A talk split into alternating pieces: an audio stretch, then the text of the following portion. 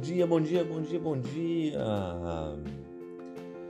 Se tu tivesse que fazer todas as atividades que tu fez semana passada em apenas três dias.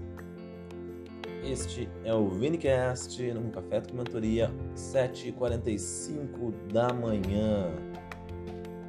Cara, na segunda-feira eu tava pensando, véspera de feriado, amanhã temos mais três dias na semana. Pra quem tá desfrutando, aproveitando o feriadão, teria três dias para realizar suas atividades, como que seria? Quais seriam as principais? Quais seriam aquelas que semana passada tu realizou ou que para essa semana são imprescindíveis?